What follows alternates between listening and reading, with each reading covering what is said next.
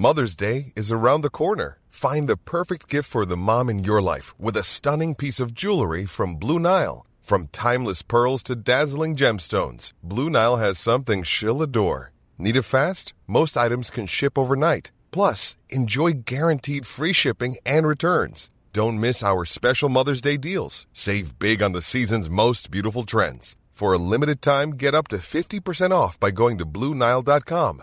That's Bluenile.com.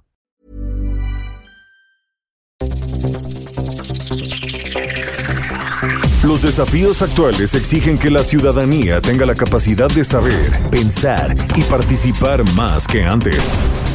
Bienvenidos a Sociedad Horizontal, un espacio donde Armando Ríos Peter y sus colaboradores analizan los temas más relevantes de la política y su impacto tanto en redes sociales como en las calles. Inicia Sociedad Horizontal por El Heraldo Radio, donde la H suena y ahora también se escucha.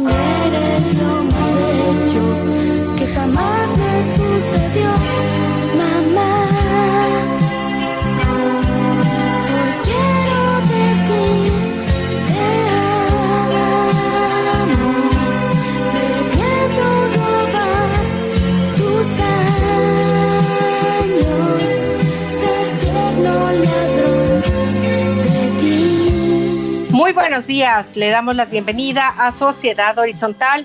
Yo soy Maru Moreno y los saludo a nombre de Armando Ríos Peter, titular de este programa. Estamos escuchando a Timbiriche con la canción Mamá, dedicada a todas las mamás que nos escuchan, especialmente a la mía, le mando muchos besos, besos a todas ellas y que pasen un muy feliz Día de las Madres que seguramente empezarán a festejar desde el día de hoy. Para empezar este domingo le damos la bienvenida a Sociedad Horizontal, la verdad que todos construimos a través de la señal del Heraldo de México. Hoy están conmigo como cada domingo Pedro Sáez. ¿Cómo te va Pedro? Muy bien, muchísimas gracias, Maru. Muy contento de estar aquí como todos los domingos. ¿Quieres mandarle un saludo a tu mamá? Ah, por supuesto, le mando un, un, un, un fuertísimo abrazo a mi mamá en este su día. Gracias, qué bueno. Felicidades, señora. También tenemos la compañía gratísima de Jimena Céspedes. Felicidades, Jimena. ¿Cómo estás? Hola Maru, muchas gracias y muchas gracias por las felicitaciones y también yo le mando un saludo a mi mamá, aunque esa no debe tener un Día de la Madre tan bueno por lo que está en Colombia y eso va a ser parte de los temas que hablaremos el día de hoy. Agradecemos también a Gabriel González, quien nos apoya en los controles desde las instalaciones del Heraldo Radio. Aprovechamos para enviarles saludos a quienes nos escuchan en la Ciudad de México, en Brownsville, Ciudad del Carmen, Ciudad Juárez, en Coatzacoalcos, en Colima, Culiacán, Guadalajara, Hermosillo, La Laguna, La Paz, McAllen, Monterrey, Morelia, Oaxaca, San Luis Potosí, Tampico, Tapachula, Tehuantepec, Tepic, Tijuana, Tuxtla Gutiérrez y el bello puerto de Acapulco, a quienes les damos la más cordial bienvenida a Sociedad Horizontal. A todos ustedes, muchas gracias por su preferencia. Les recordamos seguirnos por nuestras redes en Twitter con arroba Heraldo de México, Facebook El Heraldo México y en Instagram arroba El Heraldo de México. También nos pueden escuchar online a través del portal heraldodemexico.com.mx. Esperamos todos sus comentarios en Twitter con el hashtag Sociedad Horizontal. Vivimos un cambio de era, la tecnología ha provocado nuevas formas de organización y comunicación. Las jerarquías tradicionales pierden su valor a pasos agigantados. Hoy el diálogo es el motor para entender que la verdad cotidiana la construimos todos, especialmente si logramos ponernos en los zapatos del otro. Entrando en materia, hoy tendremos un análisis con los temas más calientes de las redes sociales de esta semana. Esta información le recordamos que es cortesía de Metrix, conocer la verdad en una sociedad digital. Y como ya lo hemos hecho en otros domingos, vamos a seguir cada domingo dando un repaso a lo que está sucediendo en materia de elecciones en México.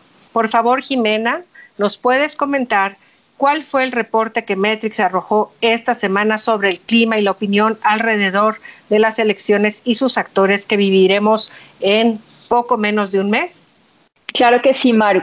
Como lo hemos venido revisando semana tras semana, lo que hacemos es un análisis primero del volumen de personas y de publicaciones que están saliendo en los medios digitales eh, así como la actividad, lo primero que hemos encontrado es que hay un aumento significativo de las personas hablando sobre los temas de elecciones. Esto significa parte que pues, ya quedan menos semanas y la, la otra, porque ya la gente está un poco más consciente de este tema y que adicionalmente pues, ya los medios tradicionales en su versión digital cada vez no lo recuerdan más. Adicionalmente, ha habido bastante movimiento, sobre todo en medios eh, en medios privados, esto es a través de WhatsApp, me imagino que a muchos de ustedes les ha ido llegando mensajes de salir a votar, obviamente mensajes relacionados con otros candidatos y obviamente mensajes locales en cada uno de, los chats dependiendo de la localidad en la que vivan. Entonces, ese volumen de conversación va a seguir aumentando de aquí a que, a que lleguemos a las elecciones. El volumen de bots y trolls se ha mantenido como que hay dos razones que creemos. Una, que para el dinero de las campañas, en este caso, por no ser presidencial, digamos que está mucho más localizada. Entonces, las tendencias son localizadas y no necesariamente las están haciendo siempre a través de bots y trolls. Segundo, los temas de la semana, pues no permitieron en realidad que los temas eh, relacionados con el posicionamiento de los candidatos fueran más relevantes que los temas nacionales.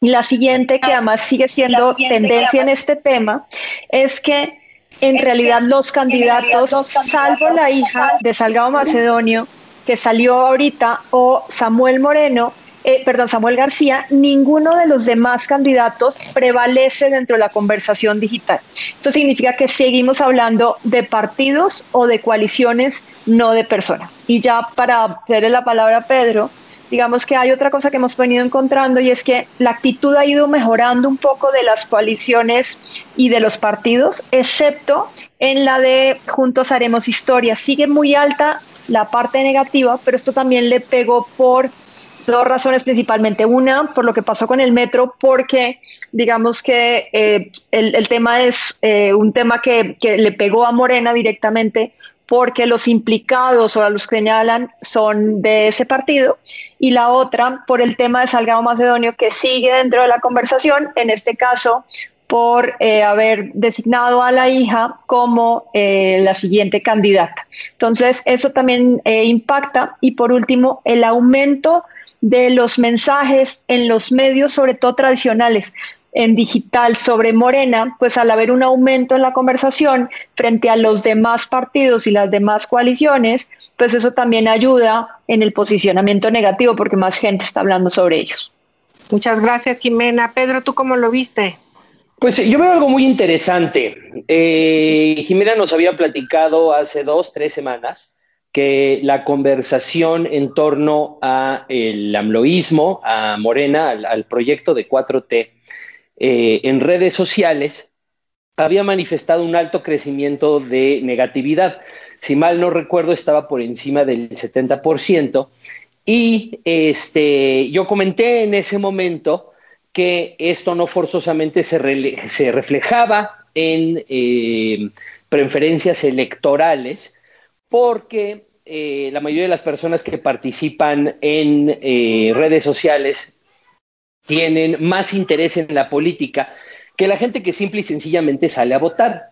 Pero ¿qué empezamos a ver? También se comentó en ese momento que lo que normalmente ocurre, y vimos cómo ocurrió claramente durante el sexenio de Enrique Peña Nieto, que a partir del 2014 la conversación en redes sociales era completa, absolutamente negativa en torno a su proyecto, eh, empieza a tener esto un impacto paulatino pero constante en preferencias electorales. Bueno, una vez dicho eso, empezamos a ver que esto ya empieza a ocurrir. Yo considero que esta ha sido la semana más difícil para el proyecto de 4T en su historia, eh, por varias razones, ¿no? La semana pasada tuvieron el problema de que les bajaron la candidatura en Michoacán y en Guerrero, y sobre todo que la candidatura en Guerrero era eh, un, un proyecto o una iniciativa por parte de la 4T que generaba conversación, que generaba mucha conversación negativa, ¿no? Empezó obviamente primero con el movimiento feminista y ahora que se volvió a poner en la agenda en el momento en el que el tribunal le bajó la candidatura, volvió a tener relevancia y volvió a generar conversación negativa. Bueno, ¿Qué vemos? Empezó la semana ya con una nota del financiero que decía que en ocho estados de los que se, de los que en los que se compite la gubernatura, Morena estaba efectivamente cayendo en preferencias electorales. En términos generales, en esta semana, eh, a partir del lunes, hubo muchísimos trending topics en contra de Morena. Eh, o de Andrés Manuel López Obrador o del proyecto general de 4T. Efectivamente, las preferencias electorales de, eh, de este proyecto están, están bajando y tiene que ver con la conversación negativa que se ha generado en el último mes. Eh, ahora, concuerdo con, concuerdo con Jimena en el sentido de que las notas que las notas nacionales están teniendo más impacto que las notas de la elección. Y, también la conversación en redes sociales está teniendo más impacto en torno a la coyuntura que la elección. ¿Por qué? Pues porque en términos generales, o mínimo en Twitter, eh, la conversación tiene un centro de gravedad nacional. Y al no haber un candidato, una figura nacional, entonces la conversación es difícil que se articule en torno a este centro de gravedad. Eh, y entonces lo que vemos es básicamente que la conversación negativa ya está empezando a tener un impacto en preferencias electorales. ¿Esto quiere decir que Morena perderá la elección? No, pero sí se puede predecir que si continúa la tendencia, es muy probable que no lleguen a tener mayoría en el Congreso. Y finalmente, que efectivamente, eh, dado que no existe un candidato eh, que pueda articular las redes sociales en torno a su centro de gravedad nacional, eh, gira más la conversación en torno a la coyuntura que en torno a las elecciones. Gracias, Pedro. Súper interesante lo que mencionas. Pues iremos dando seguimiento a este tema de aquí a la jornada electoral. Sigan pendientes con nosotros. Vamos a pasar a un tema que, bueno, pues fue el tema más importante a nivel nacional. Esta semana fue pues una gran tragedia. La noche del 3 de mayo, la Ciudad de México sufrió el peor accidente jamás vivido en el sistema de transporte colectivo metro. El metro de la Ciudad de México es la vía de comunicación urbana más importante del país. Transporta más de cuatro millones y medio de personas al día, beneficiando a toda la ciudad y a los municipios conurbados del Estado de México. Esta semana la línea 12 literalmente se fracturó aparentemente tras el vencimiento de una trave en su tramo elevado, lo que llevó al colapso y caída de dos vagones llenos de hombres, mujeres, niños, ancianos, madres, padres, trabajadores y estudiantes quienes desafortunadamente tomaron esos vagones esa noche para regresar a casa. Cabe señalar que esta línea 12 del metro no es la primera vez que se encuentra en el ojo del huracán. Desde su construcción hubo graves errores en el diseño y ejecución, Posteriormente, los ciudadanos denunciaron daños en las estructuras tras el sismo capitalino del 2017.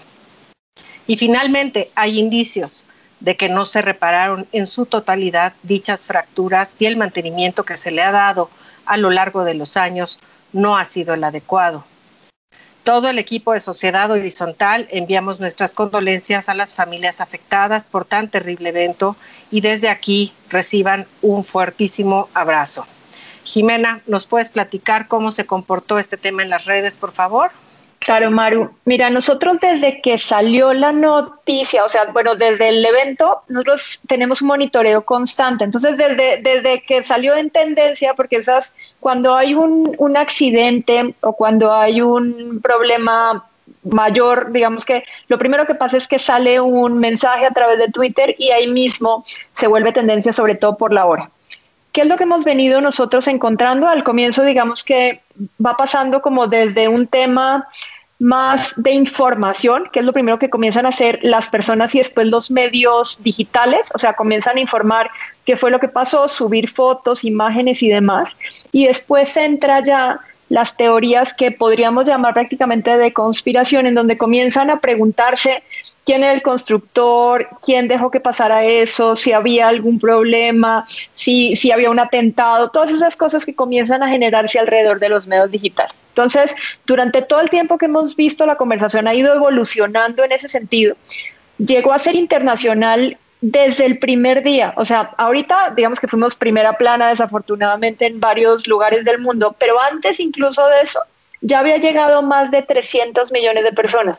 Esto significa que realmente desde el momento en donde se cayó se volvió un tema completamente internacional y un fenómeno a diferencia de otros eventos como este que generalmente se generan solamente en Twitter y en medios tradicionales digitales, en este caso se migró a Facebook.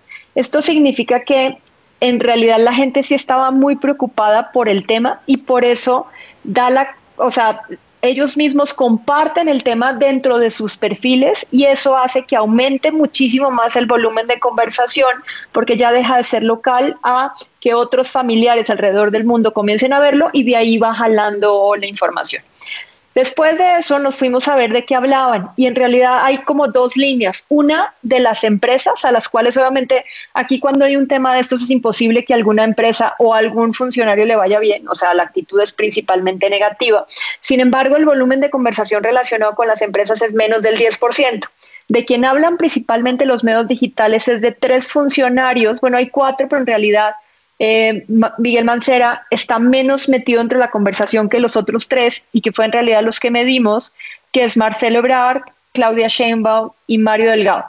¿Qué hemos podido encontrar? De quien más hablan es Marcelo Ebrard, tiene más del 40% de la conversación y, y es la eh, digamos que también es de las más negativas. Ahí en ese momento lo medimos con un 83% de negatividad, eh, con un 96% de negatividad.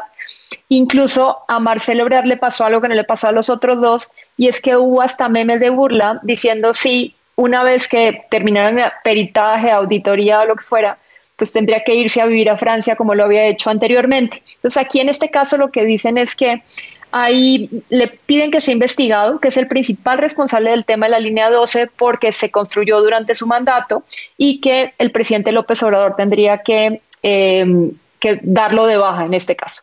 Lo mismo pasa con Mario Delgado, tiene un 98% de negatividad. La gente lo relaciona un poco menos, pero poco a poco se ha ido posicionando en la agenda que él estaba a cargo de las finanzas en ese momento. Y lo que dicen es que esto lo relacionan ya con Morena. Y entonces hubo un hashtag que se subió al día siguiente de ni un voto a Morena y piden retirarlo de, del partido y de, de, la cercanía con el presidente. Y por último, digamos que Claudia Sheinbaum, por estar en el, en el gobierno en este momento, dice su responsabilidad, aunque hay gente que la defiende y dice que en realidad eh, hay confianza de que ella va a llevar hasta el último término estos, eh, este tema, digamos que sí dicen que era su responsabilidad, que ella tenía que estar a cargo del mantenimiento y entre ellos la declaran, pues dicen que es incompetente y por, la señalan por mantener a la directora del metro durante este tiempo. Prácticamente la conversación ha seguido en esa vía y vamos a ver, ya, ya se está desviando a temas de peritaje, a temas internacionales, vamos a ver qué pasa a partir de ahora. Muchas gracias, Jimena. Pedro, ¿cómo tuviste las reacciones? A mí lo, lo, que me parece más interesante y el, punto central en la exposición que voy a dar, eh, en, esta intervención que voy a dar, es que eh, Miguel Mancera es dentro de los cuatro actores políticos que, que más relevancia tienen en la conversación digital, el que menos volumen tiene. ¿Por qué es esto? Como, como lo mencioné en mi, en mi este, intervención anterior, esta fue la peor, eh, yo considero que fue la peor semana en términos de este, conversación digital para la 4T, no por el volumen de la conversación, sino por el impacto que tiene. ¿Y a qué me refiero con eso? Porque tiene un impacto real en el proyecto en términos de sus preferencias electorales actuales y, por lo tanto, de la capacidad que van a tener para legislar en los próximos tres años. ¿Qué es lo que ocurre? Muy sencillo. como este, la semana empezó con notas de encuestas que este, afirmaban que la preferencia electoral de Morena se estaba reduciendo en cuatro estados y también en términos de diputados federales, el eh, asunto del metro, esta tragedia del metro, le vino eh, como anillo al dedo para capitalizarla a la oposición digital. Eh, si, se explora la conversación en términos este, cualitativos, nos daremos cuenta que las articulaciones de oposición efectivamente lanzaron trending topics. Hubo uno, uno ahí que, pensé que es el, el, que ibas a mencionar tú, Jimena, que quizás no es el que más impacto tuvo, pero definitivamente es el que más me llamó la, la atención a mí, que era Morena Mata, ¿no? Y por el otro lado, las articulaciones este, obradoristas salieron con la narrativa de la oposición son unos carroñeros. Y ya habíamos visto cómo trataron de aprovecharse en la pandemia para capitalizar políticamente la tragedia y ahora están haciendo lo mismo con el metro. Entonces, ¿a qué es a lo que voy con todo esto? La razón por la cual estos tres personajes en particular fueron los que más conversación tuvieron tiene que ver precisamente con el proceso electoral que estamos viviendo. En otras palabras, Miguel Mancera es la persona menos relacionada con la 4T de las cuatro personas, de los cuatro actores más relevantes en este asunto.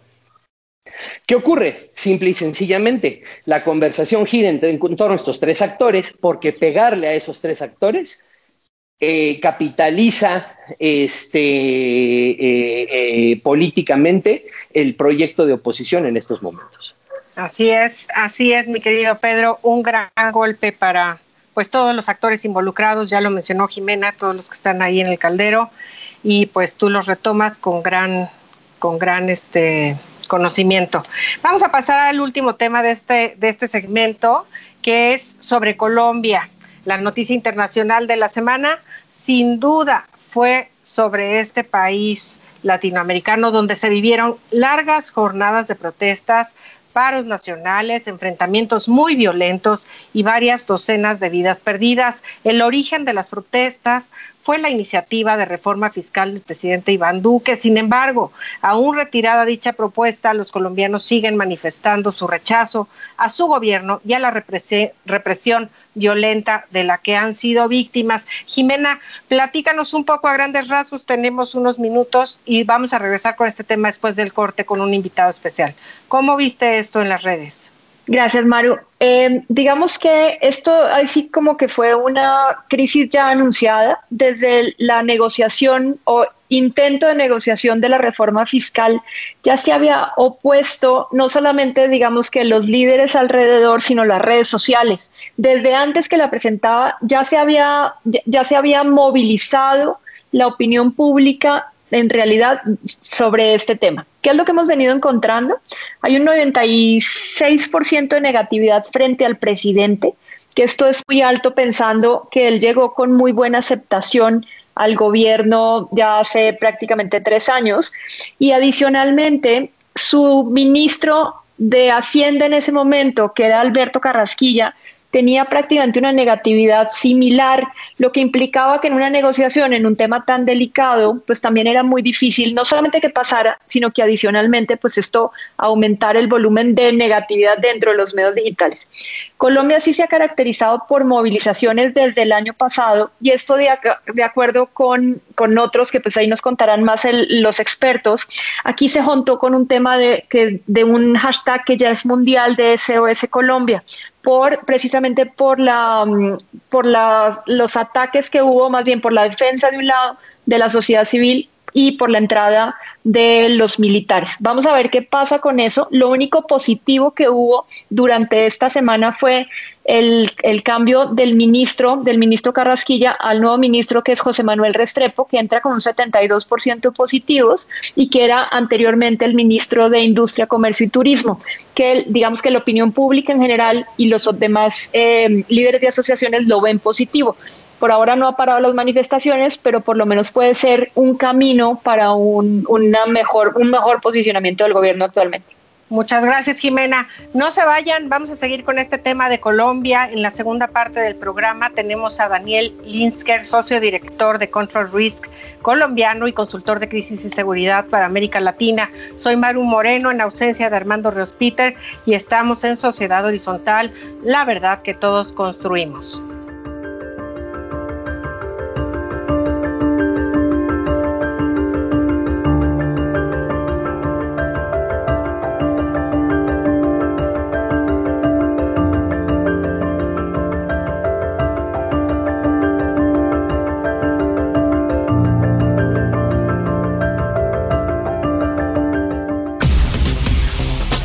A una pausa y regresamos a Sociedad Horizontal por El Heraldo Radio.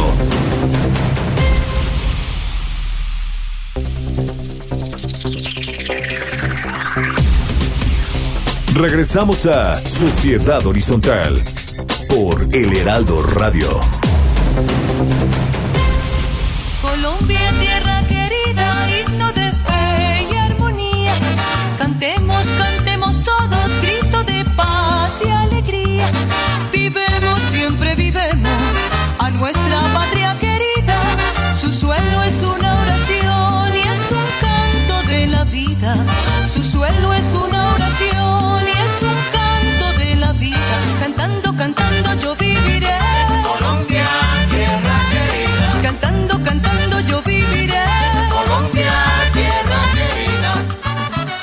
Bienvenidos a esta segunda parte, soy Maru Moreno y les saludo a nombre de Armando Ríos Peter, titular de este programa. Estamos en el Heraldo Radio y seguimos escuchando a Lucho Bermúdez con la canción Colombia, Tierra Querida, dedicada a todos nuestros hermanos colombianos. Gracias por seguir con nosotros. Estamos en Sociedad Horizontal, la verdad que todos construimos. Les recuerdo que la información es cortesía de Metrix, conocer la verdad en una sociedad digital. Le damos la bienvenida a esta segunda parte con Jimena Céspedes y Pedro Sáez. Y esta mañana tenemos el honor de contar con la presencia de Daniel Linsker, socio y director de Control Risk colombiano, fue director del área de consultoría de crisis y seguridad para América Latina, basado en Bogotá. Participó como jefe estratégico en una campaña presidencial en Colombia y por varios años dictó clases de política de América Latina en el London School of Economics. Estimado Daniel, muchas gracias por acompañarnos. Bienvenido, ¿cómo estás? Gracias, muy, muy- muy bien. Buenos días para todos. Gracias, Daniel. Como ya mencionábamos en la primera parte del programa, esta semana Colombia fue la noticia y trending topic en las redes que son materia de nuestro programa. Movimientos, protestas, muertos, el ejército, la policía, se ha dicho que posiblemente hasta las FARC también han intervenido. Hay muchos actores y elementos que se han conjugado y hoy tienen a Colombia en una grave situación. Por favor, Daniel, cuéntanos a grandes rasgos, porque después entraremos en detalle ¿Qué es lo que está sucediendo hoy en Colombia? Sí, con, con gusto. Yo creo que lo que, lo que estamos viendo es la mezcla de, de- dos factores eh, específicos. Uno es esta tendencia de, de descontento regional que había estado experimentando toda América Latina antes de la pandemia con manifestaciones de diferente intensidad en diferentes países. Colombia eh, fue uno de ellos que precisamente hacia el 2018-19 pues ya estaba viviendo esta, esta, esta red, digamos, de, de descontento con el status quo. Y a eso hay que agregarle pues eh, un, un segundo factor que es precisamente el impacto de la pandemia eh, que en Colombia de cierta forma eh, ha golpeado muy fuerte y también ha estado acompañado de- de cierres muy, muy estrictos, muy fuertes, eh, considerando, digamos, lo, lo que hemos vivido aquí en México. Eh, entonces, cuando, cuando mezclas esos dos factores, ese descontento que ya venía con, con el status quo, en parte con la clase política, y, y le agregas precisamente un año de, de pandemia con impacto sobre la pobreza, con impacto sobre la salud mental, con impacto de los, de los cierres, pues tienes casi que, que un cóctel explosivo y realmente lo único que, que se necesitaba un detonante y, y, pues ese detonante fue el intento de, de reforma fiscal que, que, trató de pasar el, el presidente de la República. Muchas gracias, Daniel. ¿Qué y quiénes están detrás de estas protestas? Pues mira, esto, esto es, eh, hay algo muy interesante que está pasando en, en, en, toda América Latina y en eso Colombia no es la excepción y es esta, esta, esta protesta que es de cierta forma diferente a lo que se ha vivido en el pasado. Primero que todo tienes una protesta casi que sin líderes claros. Eh, por ejemplo, en el caso de Colombia hay muchos grupos, eh, digamos, muy, muy, muy eh, alineados, pero no asociados, poniéndolo así. detrás de la protesta tienes grupos de camioneros, tienes sindicatos laborales, tienes estudiantes, entonces tienes unas protestas que no tienen un líder muy claro, muy marcado, tienes protestas que son digamos, de cierta forma agnósticas en cuanto a la izquierda o la derecha, eh, en el sentido que a pesar de que obviamente sí tiene en este caso un poco de, tinte de, lo que sería tradicionalmente la izquierda, lo que ves hoy en día en Colombia es clase media protestando, eh, clase media educada también protestando, eh, y entonces tienes, tienes una protesta, digamos, multisectorial, sin líderes, agnóstica en, en, sus pedidos de cierta forma, obviamente algunos más ideológicos que otros, y entonces decir que quién está detrás de esto realmente es, es, muy complicado porque, porque son muchos, muchos las agrupaciones. Tal vez es un poco más fácil pensar quién puede estar detrás de algunos de los actos de violencia, eh, porque obviamente más allá de las, de las imágenes que uno ve eh, de, digamos, de situaciones de mucha violencia, en principal en algunas de las principales ciudades, Bogotá, Cali en particular. Eh, la mayoría de las protestas siguen siendo eh, pacíficas y donde sí ves, digamos, unos efectos más concertados para tratar de, de generar, digamos, caos es en las, en las partes violentas. Y ahí sí hay unos grupos más, más marcados, digamos, de gente que está buscando desestabilizar al gobierno, posicionarse de cara a las elecciones presidenciales dentro de un año. Entonces esos son grupos un poco más visibles, pero en general es, es, es casi que un movimiento eh, sin líderes y sin, sin, sin agrupaciones específicas, sino más bien varios sectores demandando cosas diferentes. Gracias, Daniel. Pedro Sáez tiene una pregunta para ti. Muchas gracias, Maru. Gracias, Daniel. Me llama mucho la atención que comentes que estas protestas no tienen líderes. Hemos comentado en varias ocasiones en, este programa que eh, vivimos una nueva época, tanto política como social, y que empezamos a ver eh, manifestaciones sin líderes, por ejemplo, a partir de la primavera árabe, posteriormente o movimientos como Occupy Wall Street y en México el movimiento Yo Soy 132 y posteriormente este, nos faltan 43. Eh, lo que hemos considerado es que eh, este nuevo entorno digital permite que grandes este, colectivos, que grandes articulaciones de ciudadanos manifiesten su eh, pensar, cada uno de ellos siendo un posible difusor de contenido masivo, manifiesten su pensar, su opinión en redes sociales y entonces se haga un poco irrelevante la necesidad de tener liderazgos o centros eh, de organización para tomar decisiones, ¿no? Eh, en este sentido, ¿qué impacto crees que ha tenido tú el nuevo ecosistema digital en la articulación de estas manifestaciones en Colombia? Sí, eh, muy, muy buena pregunta y te diría así de, entrada altísimo.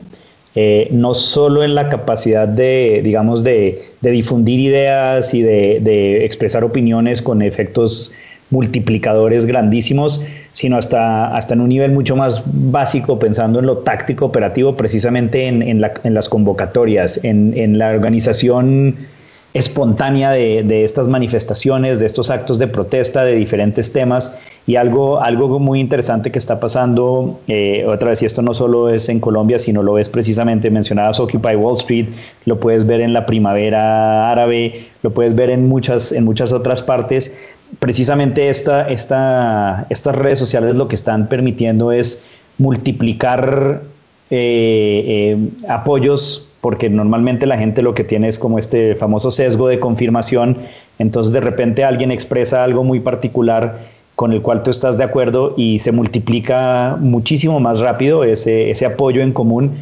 Tanto así que precisamente con este sesgo de confirmación lo que terminas es facilitando que se dé un salto muy rápido desde, desde compartir una opinión a, pasar en acción, eh, a, hacer una demostración, a hacer un bloqueo, depende, depende de lo que sea. Entonces, lo que estamos viendo desde el punto de vista es que definitivamente las redes sociales están permitiendo eh, difundir mucho más, mucho más, de una forma mucho más rápida y mucho más profunda eh, los mensajes, permiten hoy por hoy coordinar acción muchísimo más rápido, ¿cierto? En el, en el, en el pasado, digamos, ponerse de acuerdo para hacer una, una demostración era muy complicado. Ahorita casi que en cuestión de, de, de, de horas, si no minutos, puedes organizar una, una demostración y estamos también pasando a un, a un, tema adicional que obviamente no es, no es extraño aquí para los que vivimos en México de las acusaciones de cómo se manipulan los mensajes, pero, pero al final del día lo que ves es que también se está, está empezando a hacer un campo de batalla. Las redes sociales son parte de los campos en los cuales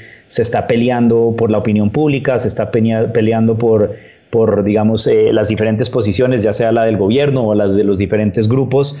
Eh, muy interesantemente, tengo que decir que, eh, contrario a lo que hemos visto en algunos otros casos, en el, en el caso particular de Colombia hasta ahorita, no se ve mucho o no, no, se tiene muchos detalles de, de, por ejemplo, estas famosas granjas de bots participando en, en la discusión pública, sino más bien realmente es un ejercicio social grandísimo en el cual la gente está abriendo frentes de batalla y peleando la batalla en, redes sociales, ¿no? Cada uno con su propio interés.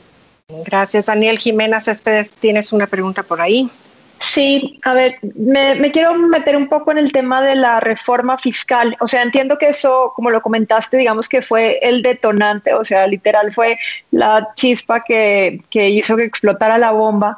Pero entiendo que hay dos cosas. Uno, que a nivel internacional sí se requiere la reforma fiscal para el tema de créditos y más en época de pandemia y qué posibilidades hay de que la entrada del nuevo ministro José Manuel Restrepo pues ayude a poderlo hacer en el futuro, obviamente estamos hablando de futuro que no, no necesariamente tenemos una bola mágica, pueda no solamente calmar los ánimos en temas eh, digamos, fiscales, como le llamaríamos acá, o hacendarios, y que pueda pasar realmente una reforma en el mediano, bueno, en el corto plazo, porque no es que le quede mucho tiempo al gobierno.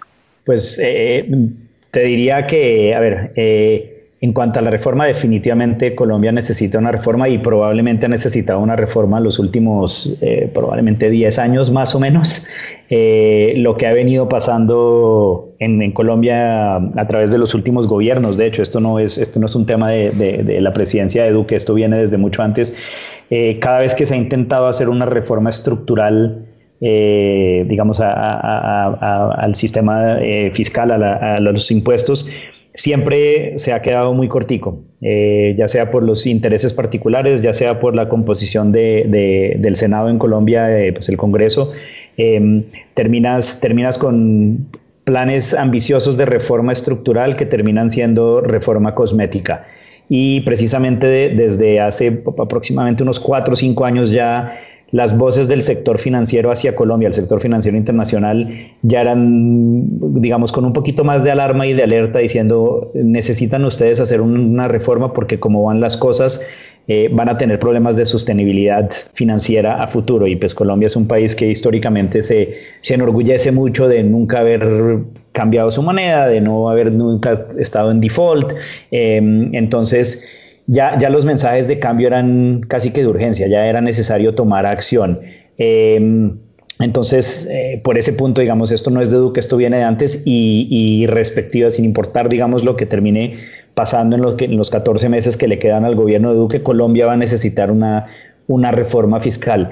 El, el, problema específico ahorita, en este, en este instante, es que si el gobierno ya venía débil, ahora con esta serie de, protestas ha quedado aún más débil. Y, precisamente lo que estamos viendo es em, lo que decimos en Colombia, pescar en río revuelto. Y entonces ya se empieza a acelerar, digamos, el, proceso electoral eh, para el próximo año. Es muy poco probable, las reformas fiscales en todas las partes del mundo tienden a ser eh, poco populares eh, y entonces lo que probablemente termine pasando es que vas a ver algunos cambios cosméticos otra vez, si logran pasar cualquier clase de cambio, que es una pregunta que todavía difícil de contestar porque otra vez el gobierno está tan débil que va a ser muy difícil que logre pasar cualquier cosa por, por el, por el, por el eh, Congreso. Em, entonces probablemente lo que veas es algún cambio cosmético y otra vez postergar la urgencia de un, de un cambio fiscal eh, para después. Dudo mucho que el nuevo ministro pueda lograr hacer algo diferente de lo que hizo el, el, saliente ministro. Eso sí, tengo que decir, parte del, del, problema de esta reforma fiscal fue eh, de cierta forma un exceso de tecnocracia sin tacto político, ¿no? O sea, un, ministro muy tecnócrata buscando organizar los números, pero que muchas veces estos temas son temas políticos y de, de cómo se explica lo que se está tratando de hacer y, por eso pues se detona esta, esta, esta situación. Entonces, para resumir, no creo que haya una reforma estructural ahorita, probablemente eh, se vuelva a hablar de reforma estructural dentro de 14 meses cuando haya cambio de, de, gobierno y por ahora algo muy, muy cosmético. Daniel, pues sí, evidentemente le van a dejar el paquete al gobierno que siga. ¿Qué representa es, esta movilización, esta protesta, esta ley que no va eh, de cara a las elecciones? ¿Quiénes son los ganones en este movimiento? ¿Cómo lo ves tú? Sí, pues ha, sido, ha sido, es un, es un periodo bastante, bastante interesante desde el punto de vista electoral. O sea, eh, mira, primero que todo, yo creo que el candidato o la candidata que logre capitalizar en este descontento social eh, probablemente sea la persona que más probabilidad tenga de, ganar las elecciones presidenciales el próximo año. Se ha hablado mucho precisamente del candidato Gustavo Petro, líder de, izquierda en Colombia, con un bagaje muy largo histórico. Eh, él, ha, tenido un, pequeño reto en, en lo que no ha podido de cierta forma distanciarse de su pasado en la guerrilla y no ha podido tampoco distanciarse de digamos, de, actos como, como, como, violencia, como vandalismo. Eh, le cuesta mucho hablar públicamente en contra de la violencia directamente.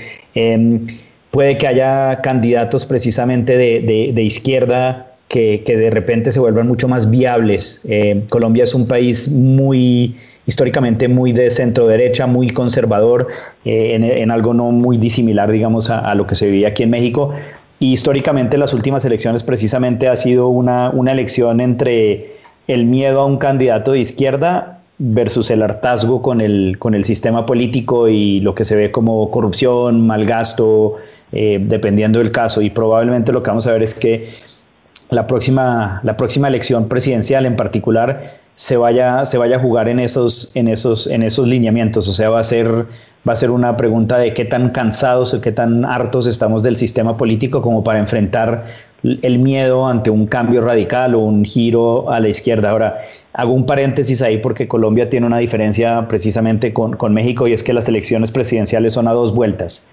Entonces, podría llegar a ser que a pesar de que en especial los candidatos de, de, centro y de izquierda se están beneficiando, y suena muy feo decir que alguien se está beneficiando de actos de violencia y vandalismo, pero los que se están beneficiando de este descontento son los candidatos de izquierda, los candidatos anti-status quo, poniéndolo así, puede que no sea suficiente en un, proceso electoral presidencial de dos vueltas como para ganar, ¿no? Porque precisamente pudieras tener un, ejemplo similar a lo que pasó, por ejemplo, ahorita en Ecuador, que el candidato de, izquierda o el candidato anti-status quo gana en una primera ronda, pero en la segunda ronda eh, se alían o se, ponen, digamos, se forma una coalición en contra de un candidato y termina perdiendo ese candidato, ¿no? Entonces probablemente en Colombia tendrías muy potencialmente algo similar, ya sea con tal vez un, un Gustavo Petro o un Sergio Fajardo eh, pasando la segunda vuelta y después mirando si, si, si, se forma una coalición, digamos, de derecha como para evitar que, que la izquierda gane. Pues muy interesante el escenario. Pedro, ¿tienes por ahí una pregunta? Sí, claro, es más, me gustaría retomar un poquito eh, la conversación que estábamos teniendo ahorita con Jimena en el medio tiempo, porque tiene que ver con lo que estaba comentando Daniel. Jimena me, preguntaba si consideraba que eh, manifestaciones como las que se están presentando en Colombia podrían volver a ocurrir en México, y yo le decía que difícilmente. Eh, ¿Por qué? Porque en primer lugar son manifestaciones antisistema y el esas manifestaciones antisistema en México de cierta forma ya sucedieron, ya ocurrieron y ya ocurrió esta elección en la que se canalizaron en un proyecto institucional. Eh, entonces, por una parte, se agota de cierta forma el ímpetu antisistema del país, ¿no? O sea, en cierto sentido, esta es, eh, Colombia iba un poco atrasado en, términos del, impacto que tenían las, las articulaciones digitales en la movilización social. Yo me acuerdo que en un momento eh, eh, eh, yo, tuve la oportunidad de, exponerle este, mi servicio a un cliente colombiano y decirle que pues, estas cosas suceden en todo el mundo y me decía, no, pues en Colombia no suceden, ¿no? Entonces, una vez dicho eso, eh, ¿qué impacto crees tú que pueda tener eh, este movimiento colombiano en el resto de Latinoamérica y en qué latitudes crees que pueda afectar y, más y en qué latitudes menos? ¿Qué impacto en general crees que pueda tener? Pues mira, el, primero totalmente de acuerdo contigo, o sea, yo creo que si tú, yo sé que hoy, hoy por hoy es difícil recordarse el 2019, pero si tú ves lo que estaba pasando 2018-2019 en, en, toda América Latina, precisamente esta, esta ola de descontento anti-status quo eh, fue casi que generalizada y, y, totalmente de acuerdo contigo. La, la diferencia eh, fue que en especial los dos países más grandes de la región, México y Brasil, canalizaron ese descontento a través de partidos o candidatos antisistema, ¿no? Aquí en México con la elección de, de, AMLO y en, y en, Brasil con la elección de, de Bolsonaro, ¿no? Y, ese antisistema, ese antistatus quo se canalizó a través del sistema electoral, obviamente por temas de tiempo en, en, en, Colombia, en Chile, en Perú, en Ecuador, Bolivia no fue, no fue igual de cierta forma, no se pudo hacer así o, no sucedió así. Ahora yo creo que el impacto de, de lo que va a pasar de cierta forma es, es casi que, de copia simultánea. Eh, yo creo que hoy por hoy, precisamente pensando en redes sociales, el conocimiento de los logros de los, de los movimientos de protesta, no solo a nivel de América Latina, sino a nivel global, pero en especial en América Latina, te deja, te deja pensar que, que saliendo a la calle a demandar mejoras funciona. Eh, yo creo que en el pasado teníamos un, cierto escepticismo de que el, movimientos de protesta eh, no, no, lograban nada, sobre todo movimientos de protesta muy grandes, no me refiero a los movimientos de protesta o a temas focalizados en, en, un, en un, tema en particular o en un, o en un problema específico, sino digamos estos movimientos de protesta exigiendo cambio estructural, ¿no? Y de repente lo que empiezas a ver es eh, movimiento en Chile logra forzar una constituyente. Eh, movimiento en Bolivia termina generando cambios al sistema. Eh, en Perú, pues están en una descomposición institucional y podríamos pasar nosotras horas hablando de lo que está pasando en Perú, pero de repente ves que precisamente el, movimiento social tiene impacto. Entonces lo que yo creo es que precisamente otros países viendo lo que está pasando en, Colombia o otros movimientos pueden precisamente sentirse envalentonados de que esa es la forma de, protestar, ¿no? O sea, eh, eh, y en especial de que tienes muchísimos grupos eh, digamos, eh, que piensan que, digamos, no, no, son grupos de votantes jóvenes, grupos estudiantiles, personas que probablemente nunca les tocó, digamos, vivir eh, lo que tal vez las generaciones anteriores vivieron de hiperinflación o escasez o dictaduras militares, dependiendo del país. Entonces tal vez no se ven tan relacionadas con la democracia, no se ven tan fuertemente atadas a partidos políticos, por ejemplo. Entonces optan, al ver que esto funciona, optan por, por esa clase de, protesta social. Y ojo que hay un fenómeno muy interesante eh, de lo que está pasando, ¿no? O sea, es muy fácil pensar que, que, esto es un tema, digamos, estudiantil o de izquierdas. Eh, el gran, digamos, el, el gran cambio en las protestas del 2019 y las de hoy en día es que los movimientos también son altamente de clase media es la gente que normalmente históricamente hubiera ido el día de elección a, votar y, digamos, se desconectaba tépidamente del, sistema político por cuatro o seis años, dependiendo el, país. Y ahorita lo que ves, ya sean los caseros, ya sean eh, las protestas, la cantidad de gente de clase media, clase media alta, trabajadora, empleada formal que está saliendo a protestar, a exigir más, es abrumadora. Yo nunca, nunca me hubiera imaginado tanta gente precisamente de esta clase que normalmente ha expresado su, su, satisfacción o insatisfacción con, con, la situación a través de, de, las elecciones que lo hiciera ahora en las calles. Y esto creo que es el, el cambio de, el inicio de un cambio en tendencia. Tienes mucha razón, querido Daniel te damos las gracias, ya nos llegó el tiempo, nos va a caer la guillotina. Daniel Linsker, mm. socio director de Control Risk, muchísimas gracias, nos dará mucho gusto volverte a tener en estos micrófonos. Muchísimas gracias a ustedes y, buen día. Buen día, Daniel. Pues vamos a estar muy pendientes de lo que siga sucediendo en Colombia. Los esperamos nuevamente el próximo domingo punto de las 11 de la mañana para un análisis más de Sociedad Horizontal. La verdad que todos construimos por el Heraldo Radio. Muchas gracias por escucharnos. Nos despedimos de ustedes, Jimena Céspedes. Gracias a todos. Buenas tardes y esperemos que la próxima semana sea un poco menos intensa que esta. Esperemos que sí, Pedro Sáez. Mil gracias como siempre. Muchísimas gracias, Maru. Muy contento de estar aquí como todos los domingos. Gracias, yo soy Maru Moreno a nombre de Armando Ríos Peter. Les deseamos un muy feliz Día de las Madres y por favor festejen con sana distancia y muchas precauciones. Hasta luego. Los desafíos actuales exigen que la ciudadanía tenga la capacidad de saber, pensar y participar más que antes. Esto fue Sociedad Horizontal, un espacio donde Armando Ríos Peter y sus colaboradores analizan los temas más relevantes de la política y su impacto tanto en redes sociales como en las calles. Una producción de El Heraldo Radio, donde la H suena y ahora también se escucha.